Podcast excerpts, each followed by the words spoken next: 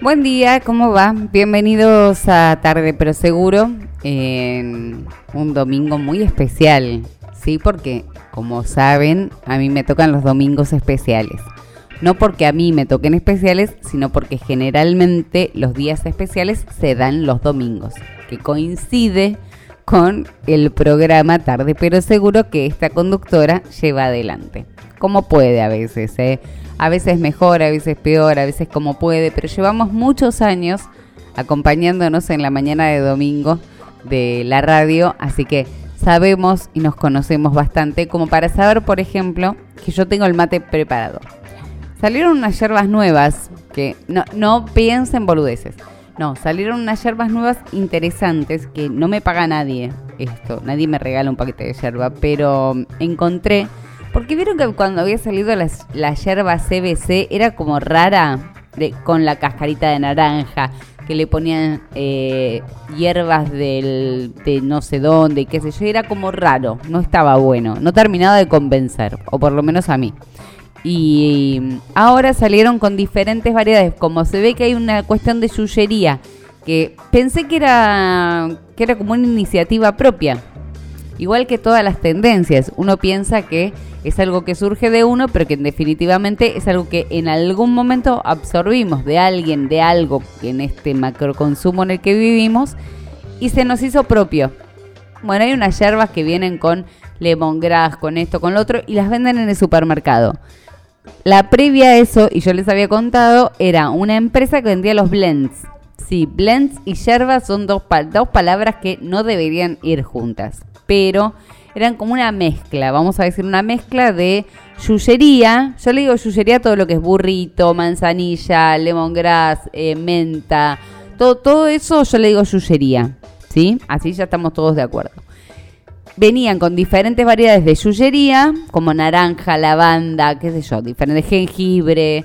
Y se le ponía al mate y decía rinde dos mates, pero salió un montón de plata, la verdad. Era como muy topísimo, y hacer un mate, o por lo menos yo tomo mucho mate durante el día, era un presupuesto. Entonces lo que hice como buena argentina sobreviviente de cualquier crisis económica fue juntar, mezclar y hacer como una mezcladita entre la yerba convencional y esas yerbas. Y estaban buenas, pero duran lo que la esperanza en este país.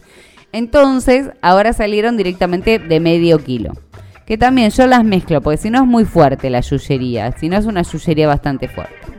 Hoy a la mañana, para los que preguntan y los que no, que a nadie le importa, o sí, no me importa a mí, que es lo importante, eh, estoy tomando mate con manzanilla. Sí, porque estuve tomando con el blend. Blend, blend. Me cagaría. Hernán González, que es mi amigo. Mm, con el que comparto programa en sentido común hace 15 años, casi 16. Eh, me cagaría trompadas por decir blend y hablar del mate.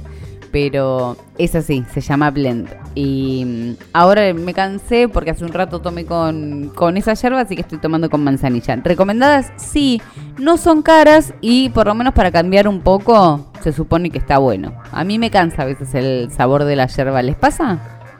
Que es como que mm, se pone muy fuerte. No sé, igual yo lo tomo amargo, sí, lo hemos hablado de eso, los diferentes tipos de mate que nos gustan y estamos evadiendo hablar del país, estamos, del mundo. Sí, soy consciente en este momento de que estamos en un acuerdo tácito, vos y yo, de fingir demencia, que también es una frase de moda, eh, que no sé si me encanta, pero nos hacemos los boludos me gusta más, me parece más, más argento, más legítimo. Mm, fingir demencia me parece muy, muy pendejero. Pero estamos haciendo no los boludos con todo lo que está pasando y estamos hablando de la yerba y estamos hablando del mate como si aquí no ha pasado nada, como si el mundo estuviera todo normal, si el país estuviera normal, si no estuviéramos por votar presidente, si el presidente actual no hubiera denunciado a uno de los candidatos a presidentes, si otro presidente no pidió, candidato, perdón, a presidente, eh, esto fue un fallido de masa, no hubiera pedido un análisis eh, psicológico, como un prelaboral para el próximo presidente cuando tiene unos videos que lo... No, como si no hubiera pasado nada.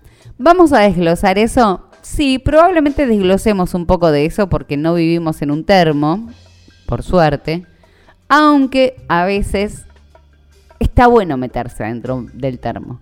Yo desde acá siempre mando ese mensaje, es ellos van a seguir en algún puesto, en algún lugar, bueno, la tenemos a Pato, lo tenemos a, a Massa, que es la batalla final. Eh, pero siempre van a estar en algún lugar, siempre se van a ubicar y lo cierto es que ellos no se hacen tanta mala sangre por nosotros como nosotros a veces por ellos. Sí, no vivo en Disney, eh, sé que puede pasar cualquier cosa, pero lo cierto también es que si nos anticipamos a lo que puede pasar dentro de dos meses, nos vamos a volver locos. Casi literalmente, nos vamos a volver locos. Y lo vamos a pasar mal cada uno de esos días. Ese día va a llegar. Y sí, en algún momento ese día va a llegar. ¿Cómo llegue? No tengo la menor idea. ¿Vos tampoco? Tampoco. Sabemos que va a ser difícil, que no va a estar todo bien. No sabemos qué va a pasar. Ahora yo pregunto, desde casi este espacio de, de reflexión y calma, como así prendiendo un saumerio, ¿qué tanto suma a la vida? ¿Qué tanto suma hoy? ¿Qué tanto va a sumar mañana? ¿Qué tanto va a sumarnos a nosotros? Hacernos mala sangre por algo que puede llegar a pasar de cualquier forma. teniendo en cuenta también que hay acuerdos políticos de los que nosotros no tenemos idea, que eh, hay cuestiones de campaña en las que se dicen cualquier cosa y después se hacen otras. Eh, que hay poderes a los que por ahí no les interesa que Argentina explote o van a permitir que explote hasta cierto punto. Como que ya, ya está, ya estamos en camino a algo que no sabemos muy bien qué es. Lo único que podemos hacer es tratar de preservar primero la salud. Hay gente que está realmente muy angustiada, muy angustiada. Fuera de joda lo estoy diciendo, que se está viendo afectada con eh, cuadros de hipertensión con eh, problemas cardíacos, con ataques de pánico, con estrés permanente que no los deja dormir, eh, con una... Mm, eh, no me sale la palabra, que sería como una mm, separación de lo emocional, como una anomia en la que se, se, existe solamente y se, y se va por la vida como se puede, a los cachetazos, a los ponchazos, salvando el día y pasándola realmente mal, pero mal. Y lo que se escucha en la calle es estamos todos locos, estamos todos locos, la estamos pasando mal. Mi reflexión es, venimos de, estamos transitando un fin de semana XL. Por esto merme un poco, nos dé un poco de calma, nos dé un poco de tranquilidad y nos dé un poco de nido. Y el nido siempre es un lugar seguro. El nido es la casa, son los afectos, son los amigos, es la salud, eh, son esas pequeñas cosas que cuando, cuando nos faltan realmente dimensionamos lo importante que eran. Yo sé que estoy diciendo una obviedad, pero lo dijo la Nata en Canal 13 hace, hace un mes, dijo, me di cuenta que me iba a morir y fue como una revelación. Bueno chicos, todos nos vamos a morir, ¿eh? la Nata, vos, yo, Gachi, Pachi, Dualde, eh, ay, lo más eh, masa, pato, todos se van a morir en algún momento. El tema es de qué te vas a morir, o por lo menos tras trascender este tiempo que estamos en la Tierra, no hablando todo el tiempo de masa, por ejemplo, y no hablando todo el tiempo de mi ley, y no discutiendo por política, y no haciéndose mala sangre por un país que evidentemente no tiene una, un horizonte muy claro. Entonces, a sobrevivir y a tratar de pasarla bien. Me parece que es como, yo sé que es un mensaje que a veces parece surrealista, pero posta creo en esto. Creo realmente que si nosotros eh, enfocamos nuestra atención y nuestra, mm, nuestras energías en cosas relativamente positivas, porque ni siquiera voy a decir positivas porque sería como medio utópico, pero las cosas que realmente nos hacen bien y construimos y nos aferramos a esas pequeñas cosas que nos hacen bien, como por ejemplo cada uno de ustedes que tenga a su mamá hoy para darle un abrazo, es un privilegio enorme que otros no tenemos. Entonces, no demos por hecho las cosas buenas cuando en realidad nos refugiamos todo el tiempo, no como un refugio positivo, sino casi como un búnker, en las cosas malas. No solamente ver las cosas malas, que son un montón, un montón, un montón, un montón. Pero dentro de 10 años, que es lo que yo muchas veces le digo a mis hijos, para dimensionar los problemas, o para angustiarse, para preocuparse, para enojarse, para tomar decisiones, para lo que sea, es ¿qué tan importante va a ser esto que me está pasando, que me está angustiando, que me está enojando, que me está trabando, que me está haciendo mal en 10 años? Y a partir de eso me pregunto, ¿puedo hacer algo hoy para modificarlo? Si yo en 10 años veo que esto va a ser negativo para mí. Si no puedo hacer nada hoy, espero hasta mañana. Si puedo hacer algo hoy, arranco. De alguna forma arranco. Ejemplos puntuales. Hoy estamos con un país al borde del estallido. Dentro de 10 años, una pyme, una persona que está estudiando, ve que su proyecto de personal se condice con el país bueno, si la respuesta es amo tanto a mi país y estoy tan arraigado a sus costumbres y a su gente que me lo voy a bancar a como venga, o porque quiero votar a mi ley y creo realmente que mi ley va a cambiar las cosas, o quiero votar a Massa porque creo que Massa va a ser el que ordene esto, o quiero votar a Bullrich porque realmente quiero terminar con el kirchnerismo, o quiero votar a Bregman, no sé por qué, pero o quiero votar a Schiaretti porque quiero que Argentina sea Córdoba, fantástico. Vas por el buen camino. Porque vas por el camino que elegiste. Ahora, si tu proyección es la misma, estás estudiando una carrera y tu futuro personal, tus ambiciones personales de aquí a 10 años te dicen que estudiar antropología en Argentina te va a dejar, no, no antropología porque el equipo de antropología forense es muy importante, pero cualquier carrera, X carrera, no va a tener el futuro en este país que para vos va a ser exitoso, dimensionando siempre que el éxito depende de lo que cada uno realmente cree o siente, pensé en otro rumbo. Pensé en cambiar de carrera, pensé en cambiar de país. Pero deja de quejarte. Es, no nos quedemos en la queja. Hoy está todo medio permitido, porque estamos en un momento de mucha incertidumbre. Pero quedarse en la queja y quedarse en el malestar es una trampa maravillosa para la política, porque hay pocas personas más vulnerables que aquellas que están asustadas y tienen miedo, que aquellas que no tienen esperanza y que principalmente estaba, está cansada y está enojada. Entonces cuando alguien, yo había leído hace un tiempo, eh, que había leído, no lo sé, pero porque lo estudié en algún momento un profesor muy importante, muy que yo quise mucho me lo dijo y son esas palabras que quedan para siempre. No hay nadie más peligroso que aquel que no tiene nada para perder.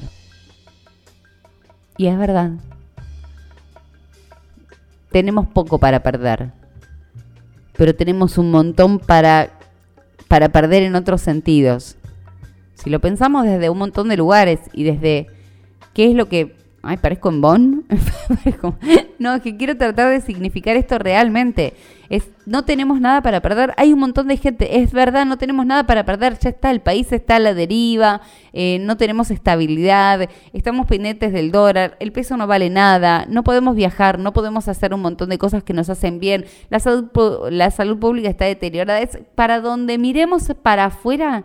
Está todo mal. Sin embargo, a pesar de sentir que no tenemos nada a perder y estemos muy, muy, muy enojados y que tengamos ganas de votar a cualquiera pero con enojo o no votar, adentro de casa seguramente hay alguien que, te que necesite de nuestro afecto, nuestra contención, nuestro abrazo. Seguramente haya alguna linda razón para seguir teniendo algún tipo de esperanza en la humanidad. No políticos.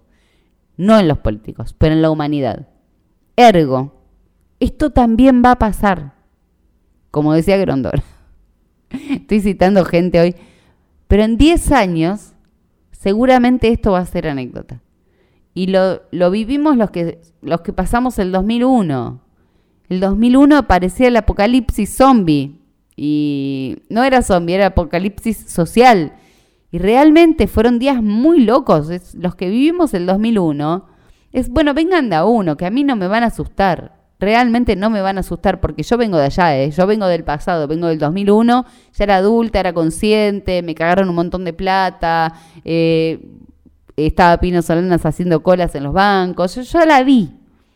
No me van a asustar. Y no me voy a morir de eso, porque en ese momento se murió un montón de gente de problemas cardíacos, porque se morían literalmente de Argentina, porque perdían los ahorros de toda su vida. Y fue tremendo, pero tremendo. Entonces después, claro, yo pasé la sequía, pasé la guerra, pasé la pandemia, como Alberto, y ahora estoy con la guerra de Israel, y pero vengo del 2001, así que imagínate, para asustarme a mí, pensarlo desde ahí, pensarlo desde ahí, respiremos profundo y arranquemos tarde pero seguro.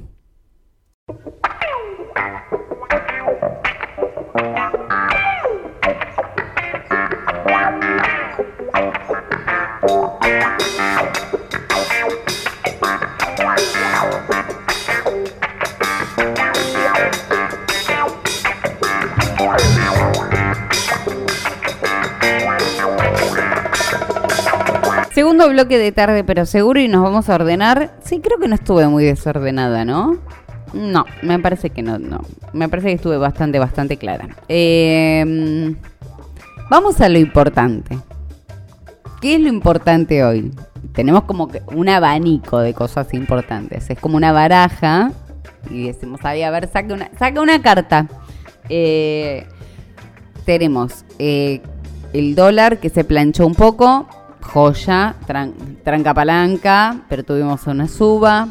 Eh, tuvimos la denuncia de Alberto Fernández que apareció repentinamente para denunciar a Milei. Cosa más favorecedora para Milei no se me ocurre que ser denunciado. Él y Marra. Pero saben que con Marra yo tengo algo como casi personal que no me lo banco porque me parece que eh, hay, hay que hacerle juicio a los padres de Marra, que no lo educaron porque me parece un, mal educado. Eh, Milei ahí anda también, pero es raro. Em, Alberto Fernández lo denuncia, vamos a hacer la crónica. Alberto Fernández se despierta un día y dice, ¿qué está pasando? Le cuentan que el dólar se fue por las nubes y que está aumentando a 30 pesos por día. Dice, ¡ah, Catanga! Y él estaba con Dylan jugando y con, la, con Fabiola y Francisquito, lo más tranquilo, y de repente se entera de esto y dice, ¿qué es lo que pasa? ¿Qué es lo que ocurre? Y dice, manden a las cuevas, vamos a hacer inspecciones de la FIP una semana estoy haciendo inspecciones de la FIP que manda no Alberto sino Massa, pero bueno, la manda teóricamente el Estado Nacional, manda a hacer inspecciones de la FIP. La FIP vuelve sin nada, no tiene nada, no tiene nada, entonces ¿qué dicen? A lo mejor, al mejor estilo Olivia Pope, si no saben quién es, la, me la googlean. Hagamos que aparezcan tres chinos que lleven un montón de dólares puestos como en la ropa y uno se pregunta, ¿no? Porque el impacto es, los agarraron, agarraron a tres chinos, tres chinos, tres, que estaban por el barrio de Belgrano usando lo que usaban las viejas cuando viajaban en micro. A ver, voy a hacer una descripción gráfica. síganme en este razonamiento y en, este, en esta descripción. Había una especie de cinturón, ¿sí? Que se pone como al lado de la bombacha, y ahí tiene un sobrecito. O más sofisticado, vienen sobres, vienen bombachas con sobre para viajar en micro y llevar el efectivo como en la, en la casita, ¿no? Ahí bien, donde se supone que nadie va a llegar. Como si te roban, te roban lo que sea, pero nadie te va a robar la bombacha. Entonces las señoras ponían los dólares o la plata de los viajes ahí, en ese posta y bombachas con sobre. Eh, con sobre me las van a buscar, me las googlean. Hay bombachas con cierre y con sobre. Bueno, resulta que los chinos se habían hecho como chalecos de mm, prolijísimos con un montón de dólares. Resulta que los agarran a los chinos. ¿Cómo los agarran? Mm, mm, por intuición. La AFIP olió dólares y a los chinos los agarraron. Resulta ser que los chinos tenían 470 mil dólares. Y uno dice, ¿qué hacen los chinos con 470 mil dólares? ¿Por qué no los llevaban en una mochila, en definitiva? ¿Por qué venían de una cueva? Y yo me preguntaba también, ¿no? Estas cosas raras que yo me pregunto, ¿de dónde salieron esos dólares? Y si esos dólares iban de una cueva a otra cueva, ¿por qué pararon a los chinos? ¿no? Es como, y esos dólares están en blanco, eso para qué, no se termina de entender muy bien, pero fue un operativo muy vistoso para decir que la AFIP estaba haciendo algo, como que, bueno, hay movimiento, se están tomando acciones. En ese día de corrida bancaria, que en realidad cambiaría, perdón, cambiaría, no bancaria, que según Alberto Fernández, que se despertó porque lo llamó Massa, era culpa de Marra y de Milei, porque Milei, eh, Marra tiene una financiera, entonces se supone que Milei y Marra se pusieron de acuerdo para hacer un eh, discurso en contra del peso, diciéndole a la gente no ahorren en pesos porque el peso es excremento, y Marra diciendo si ahorras en pesos estás perdiendo todo tu patrimonio, ahorra en dólares. Es decir que gracias a Milei y Marra la gente saldría a comprar dólares. No porque el peso no valga una choronga, no, no, sino que saldría a comprar dólares desesperadamente. El miedo del gobierno nacional, a cargo de, digámoslo, Sergio Massa y de coequiper Alberto Fernández, era que eh, saquen la plata de los plazos fijos, ¿sí? Y compren dólares en las cuevas. Entonces lo denuncia que dicen, bueno, ¿cómo frenamos esto? Y lo frenamos denunciando a Milei y a Marra, que es como, ¿qué? Por em, casi, casi como terrorismo económico, por incitación a no sé qué, no sé cómo, no me acuerdo ni la figura. Solo sé que cuando yo escuché que en ese momento estaban denunciando a Milei, le dije, hay más campaña le van a hacer, chicos, ya está, es muy obvio, es demasiada campaña para Milei, porque si Milei había quedado medio golpeado después del segundo debate, que todos compartimos, no vamos a comentar porque quedó recontra viejo, se había quedado medio golpeado después del segundo debate, una denuncia por parte del presidente le vino genial, le vino bárbaro para armar una conferencia de prensa que por supuesto no sabe manejar porque se enoja cuando un movilero está dándole el pase, pero no importa. ¿Y qué dice? La palabra favorita de los políticos cuando se los acusa de algo. Me quieren proscribir. Yo ya lo escuché. La palabra proscripto es una maravilla, es una cosa preciosa. Entonces eh, Miley dice, me quieren proscribir. Y sale así como con los tapones de punta, a decir no, que la Argentina, que el modelo austríaco. Y empieza de nuevo con los tecnicismos que uno no termina de entender muy bien de qué habla Miley, de qué, qué, es lo que dice. ¿Qué es lo que dice? Digamos, digamos, digamos, digamos, o sea, digamos. Aparte de eso, que son sus latiguillos constantes, digamos, digamos, o sea, digamos, no, sé. Yo no lo termino de entender muy bien. Eh, por otro lado, el tuvimos a una Patricia Bullrich que después del problema en el ojo que tuvo en el debate salió ya sin maquillaje. Pero como que está quedando afuera del juego, necesita que la acusen de algo. Pero Melconian le hicieron una opereta, que son cosas que pasan en la campaña, pero salieron audios de Melconian apretando a la secretaria. Apretando es una forma de decir porque la intención no es apretarla, es acariciarla, en modos bastante picantescos y proponiendo negocios a alguien. Chicos, no se hace eso, no se dicen cosas turbias por teléfono porque siempre hay alguien grabando. Entonces salieron esos audios del Melco Gate y algunos canales lo hablaron, otros canales no lo hablaron, pero como que todo el mundo se empezó a tirar con todo. Es decir, que estamos en el medio como de una especie de batalla de carpetazos donde cada uno no sabe para quién juega porque Bullrich acusa a Massa y a Milley de tener un acuerdo y Milley acusa a Massa y a Bullrich de tener otro acuerdo. Es decir que no se termina de entender y el único que nos queda fuera de este juego es Schiaretti, al que se le estuvo prendiendo fuego la provincia durante toda la semana y no se dijo nada prácticamente. Los incendios en Córdoba fueron tremendos, catastróficos, pero catastróficos los incendios en Córdoba. Llegaban a las casas, hubo que desalojar, hasta el, hasta el aeropuerto de Carlos Paz estaban llegando los incendios y nadie hablaba de la situación tremenda, tremenda medioambiental de Córdoba, que es Córdoba, que es Schiaretti y que es Milley que no le importa el cambio climático, que no cree el cambio climático. Así que si fuera por, eh, por Schiaretti, ese fuego era una hoguera que se estaba armando, era una fogata para tomar Fernet y estar cantando algún cuarteto, y si era por Milley, es parte del proceso natural del cuarto, cuarto dijo, eh, cuarto cambio climático, que se, que se queme todo y arrancamos todo de cero. Una cosa Qué difícil seguir las noticias esta semana. Muy difícil. Y Twitter, ¿no? Que Twitter está como pa, pa, pa, pa. Uno, dos, uno, dos. Rinoplastía para masa. Que quieren que hagamos tal cosa, hagamos tal. Tremenda. El nivel de agresión es como para volverse loco. El que estuvo desaparecido durante esta semana, que empezó a asomar lentamente, muy lentamente, fue el jefe de gobierno porteño. Nuestro aún intendente. Eh, Horacio Rodríguez Larreta, que reconoce a sentirse bastante dolido y que no se recuperó. No se recuperó de haber perdido frente a Bullrich. No se recuperó y la verdad es que no le está pasando bien. Yo supongo que debe estar como buscando un espacio político donde situarse porque eh, Jorge Macri le ganó la interna a Lustó, así que lo más probable es que Jorge Macri sea el jefe de gobierno de la ciudad de Buenos Aires para la próxima gestión. Estuvo hablando un poco, pero Jorge Macri es como que no termina de... y dice lo que tiene que decir y ya está. Dice lo que tiene. Es lo que me pasa con Juntos por el Cambio últimamente. La batalla le están dando otros, la pelea está en otro lado y ellos están como medio arafue. Pero bueno, así las cosas. Se me fue largo el bloque, pero te juro que fue como un mini picoteo de las noticias de esta semana que no podía dejar pasar porque parece, si yo te lo cuento, si lo cuento como un chiste, posta no es creíble. Si yo voy a un guionista y le digo, a una película donde en un país pase esto, esto esto, en una semana me dicen, no, es una boludez porque es un grotesco. Bueno, Argentina, chicos, es un grotesco hace un montón de tiempo y estas últimas semanas nos está dando de comer a todos.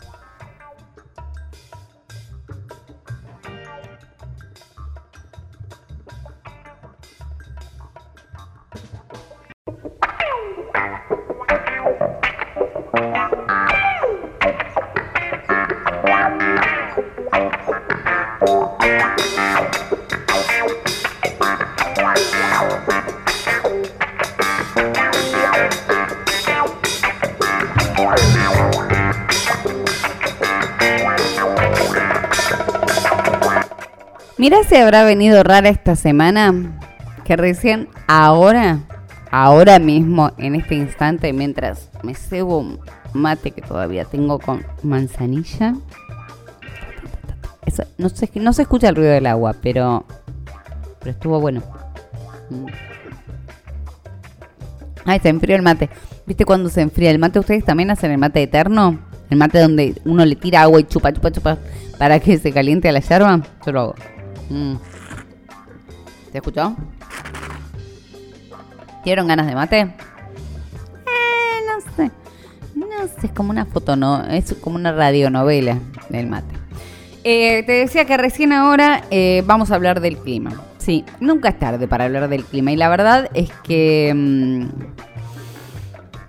es que me parece muy duro el tema de, del clima. Porque no, no se puede jugar con las emociones de la gente y me parece que estuvieron jugando durante mucho tiempo. Está San Pedro jugando con las, con las emociones de la gente.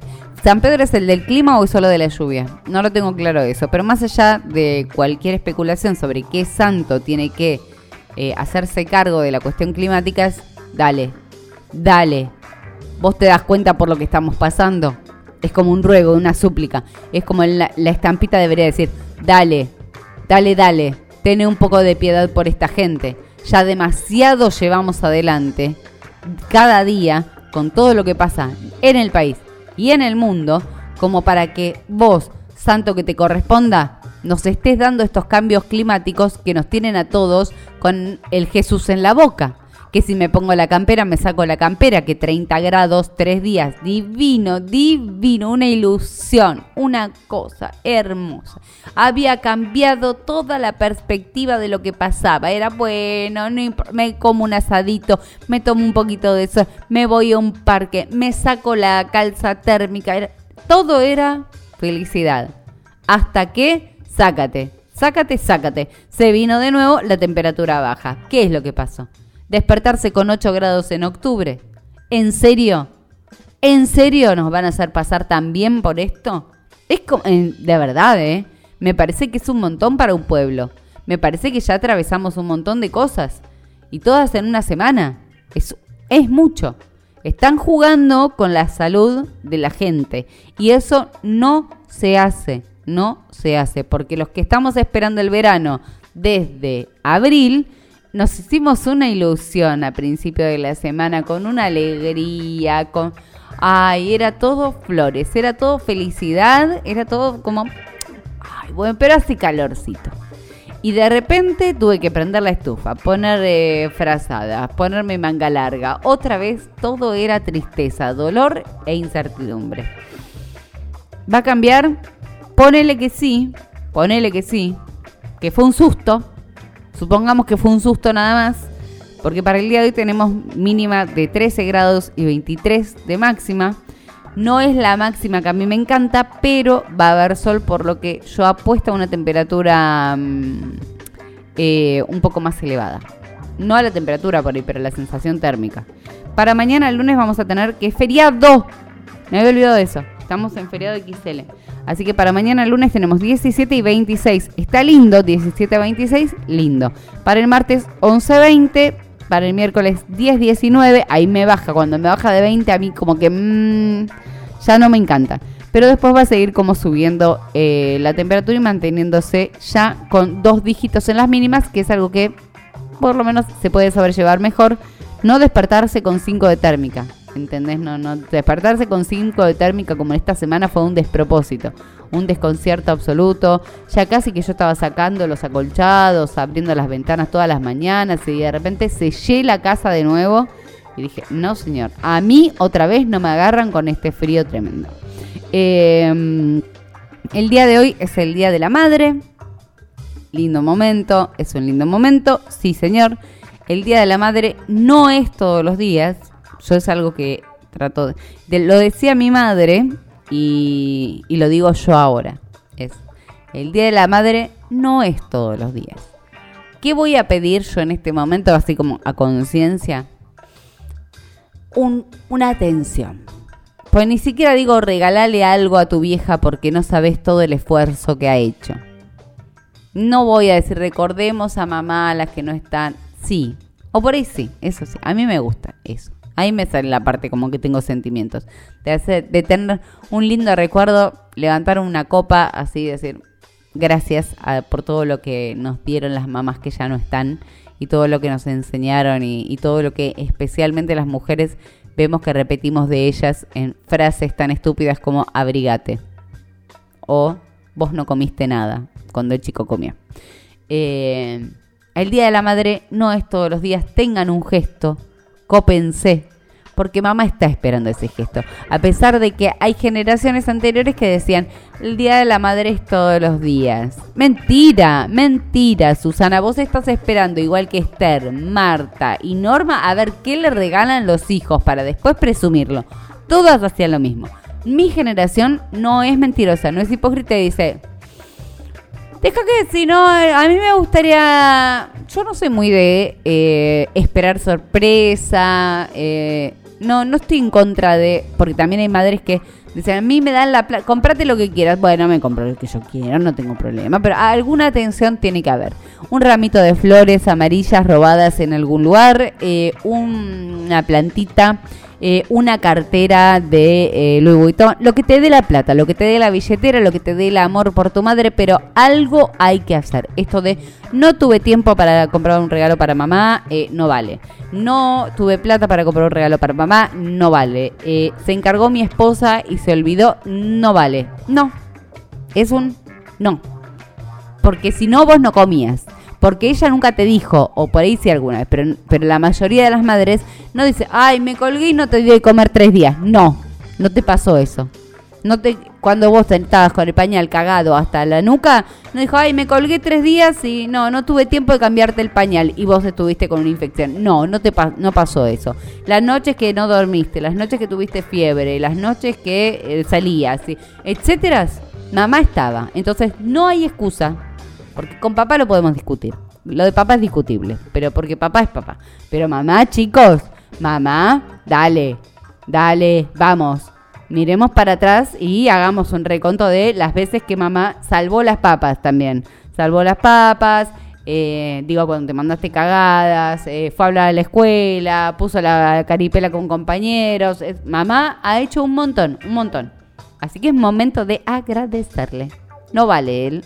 Mamá, el Día de la Madre es todos los días. El Día de la Madre es hoy, así que espero al 4094 7100, que es el WhatsApp de la radio, por si todavía no te habías dado cuenta. ¿Qué homenajes hicieron a mamá? Porque mamá se los merece todos. Así que cuéntenme qué homenaje le hicieron a mamá a partir de ahora porque todavía hay tiempo para no quedar como el culo. Así que rapidongo, 4094 7100 o eh, mi Instagram que es Jessica Gaglianone, eh, me cuentan qué le regalaron a mamá o qué gesto tuvieron con mamá o qué es lo más lindo que recuerdan de su mamá en caso de que no esté. De todas maneras, a las mamás que están escuchando, de nada chicas por la arenga, de nada. Yo sé que todas queremos decirlo. Alguien tenía que hacerlo y en este caso fui yo.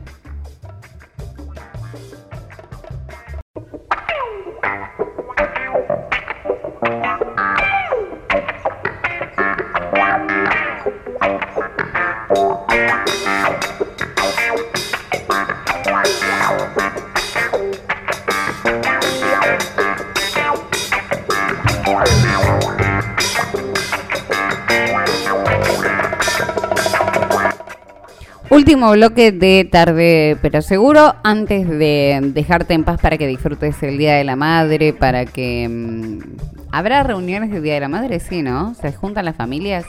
Sí, ya ahora sí. Después de la pandemia me parece que es un tesoro poder juntarse, poder reunirse y disfrutar de, tiempo compartido. Em, no puedo dejar pasar eh, la situación de, de Israel y Palestina, la guerra de Israel contra Hamas. Eh, no voy a hacer una gran reflexión, sino que voy a mandar a investigar, en todo caso, que fue un poco lo que yo hice. Durante mi carrera, cuando empecé la carrera, cuando empecé a estudiar, eh, había una materia que se llamaba Problemática Religiosa Contemporánea. No me acuerdo el nombre de la profesora, pero yo dije, qué materia rara, porque es una escuela de periodismo laica y como yo no, no terminaba de entender por qué había una materia que se llamaba así, hasta que esta magnífica profesora dio la materia. Y, y, la materia mostraba los conflictos internacionales y cómo la mayoría de ellos tenían su arraigo hace mucho, mucho, mucho, muchos años, siglos, en las religiones, en muchos casos. Y cómo las religiones habían incidido en guerras, en territorialidades, en espacios, en los asentamientos israelíes en un principio, en si era de los de a quién pertenecía el territorio de Palestina, el espacio de Jerusalén. Yo no me quiero mandar a explicarlo porque la verdad es que realmente es complejo. Yo en mi cabeza lo entiendo, yo lo entendí y hace poco estuve viendo videos de analistas internacionales contando la historia del conflicto para entender más o menos el conflicto y refrescarlo. ¿Me animo a explicarlo? No. ¿Necesito explicarlo? Creo que no. Eh, me parece que más interesante decir investiguemos, ¿no? Investiguemos los antecedentes, investiguemos eh, cómo nace el Estado de Israel, investiguemos qué pasó antes, investiguemos también los asentamientos de Israel, investiguemos al pueblo palestino que no es lo mismo que jamás, no es lo mismo el pueblo palestino que jamás, que es una asociación terrorista, una organización terrorista, eh, y que las guerras nunca son buenas. Yo no puedo ponerme de un lado o del otro. Decir, no, bueno, Israel, sí, obvio, en este caso ponele sí. Puedo decir, sí, la verdad es que Israel tiene que ir con todo contra, contra Hamas. Para finalizar por ahí con, con una, con, una, con esa organización tan terrible pero también separo al pueblo palestino. Digo, la franja de Gaza no puede ser bombardeada todo el tiempo, pero tiene que haber un corredor humanitario. Pasa que tampoco hubo mucho tiempo. Durante estos días se van a establecer corredores humanitarios para que los pobladores de la franja de Gaza puedan salir de la zona de conflicto. Horrible lo que está pasando. Es espantoso lo que está pasando. Una vez más, eh, Medio Oriente se pone en jaque y nos hace mirar un poco más allá de lo que realmente nos pasa a nosotros, ¿no? Porque es cierto, eh, son problemáticas diferentes, son cuestiones diferentes. Nosotros repetimos historia y ellos también repiten historia, solo que la de ellos es mucho más brutal y, y mucho más visceral, porque tiene que ver justamente con las religiones, que tal vez la nuestra. Así que informémonos, pero tratemos de fijarnos quién opina y sobre qué. Eh, repudiable el accionar de cualquiera que justifique lo que hace jamás. Eh, no, no se puede, Hay que separar las cosas. Yo eso es lo que no entiendo de en su momento lo que hizo Miriam Bergman en el debate y posteriormente muchos que defienden a Hamas, el accionar de Hamas como si fuera el pueblo palestino. Y no es el pueblo palestino, no es el pueblo palestino, es una organización terrorista, chicos, no, es diferente. Cualquier palestino quiere vivir en paz en su territorio y hay intereses políticos, económicos, guita de hasta de Irán, de Qatar, de todos lados que están circulando. Se metió a Estados Unidos. Es muy complejo como para simplemente decir yo estoy a favor de uno o de otro. Yo estoy en contra de cualquier tipo de acción bélica que venga por cualquier lado, pero en ese lugar es un hervidero permanente, permanente. Es terrible que la gente tenga que tener adentro de sus casas eh, búnkers antibombas, como es terrible que las personas que viven en Gaza tengan que ser evacuadas sin recursos, porque es muy pobre, muy pobre, donde los hospitales están atestados, donde hay bombardeos en cualquier momento en lugares donde hay civiles, donde tienen que salir corriendo porque ni siquiera tienen refugios, no tienen refugios. Entonces, no hay buenos y malos. Las guerras son una cagada, son horribles, son espantosas y ponerse desde acá, en el culo del mundo literalmente, a dar una postura a favor o en contra y opinar como si uno supiera un montón, es una boludez. La verdad es una boludez. En todo caso, son esas situaciones en las que yo siempre, siempre sostengo que la política internacional es tan compleja que hay que saber un montón, pero un montón, para opinar. O si no, no hay que opinar nada hay que decir, bueno, respeto esto, entiendo esto, lo miro de, Arafue y pienso que me inclino a concebir por instinto y por la información que recibo, porque distintos medios dicen distintas cosas, que no estaría bueno lo que está ocurriendo con respecto al accionar de Hamas, que es una organización terrorista financiada por determinados otros países contra Israel en un ataque que no, no no se condiciona a las leyes de la guerra, no acata las leyes de la guerra, porque increíblemente la guerra tiene leyes. Y hay cosas que se hacen y hay cosas que no se hacen. Y las organizaciones terroristas que hacen pasan por encima de esas leyes. Entonces, no podemos opinar mucho más allá que eh, ojalá que dure poco, ojalá que muera la menor cantidad de gente posible, ojalá que en algún momento Palestina pueda tener su propia nación pacífica, pacífica y democrática, democrática. Ojalá, para que esto se termine de una vez. Pero parece que estamos bastante, bastante lejos. Más allá de eso, yo me voy a ir, voy a dejar que ustedes disfruten del Día de la Madre y la semana que viene nos estaremos encontrando para hacer tarde pero seguro, como siempre, aquí en el aire de frecuencia cero. Chau, chau.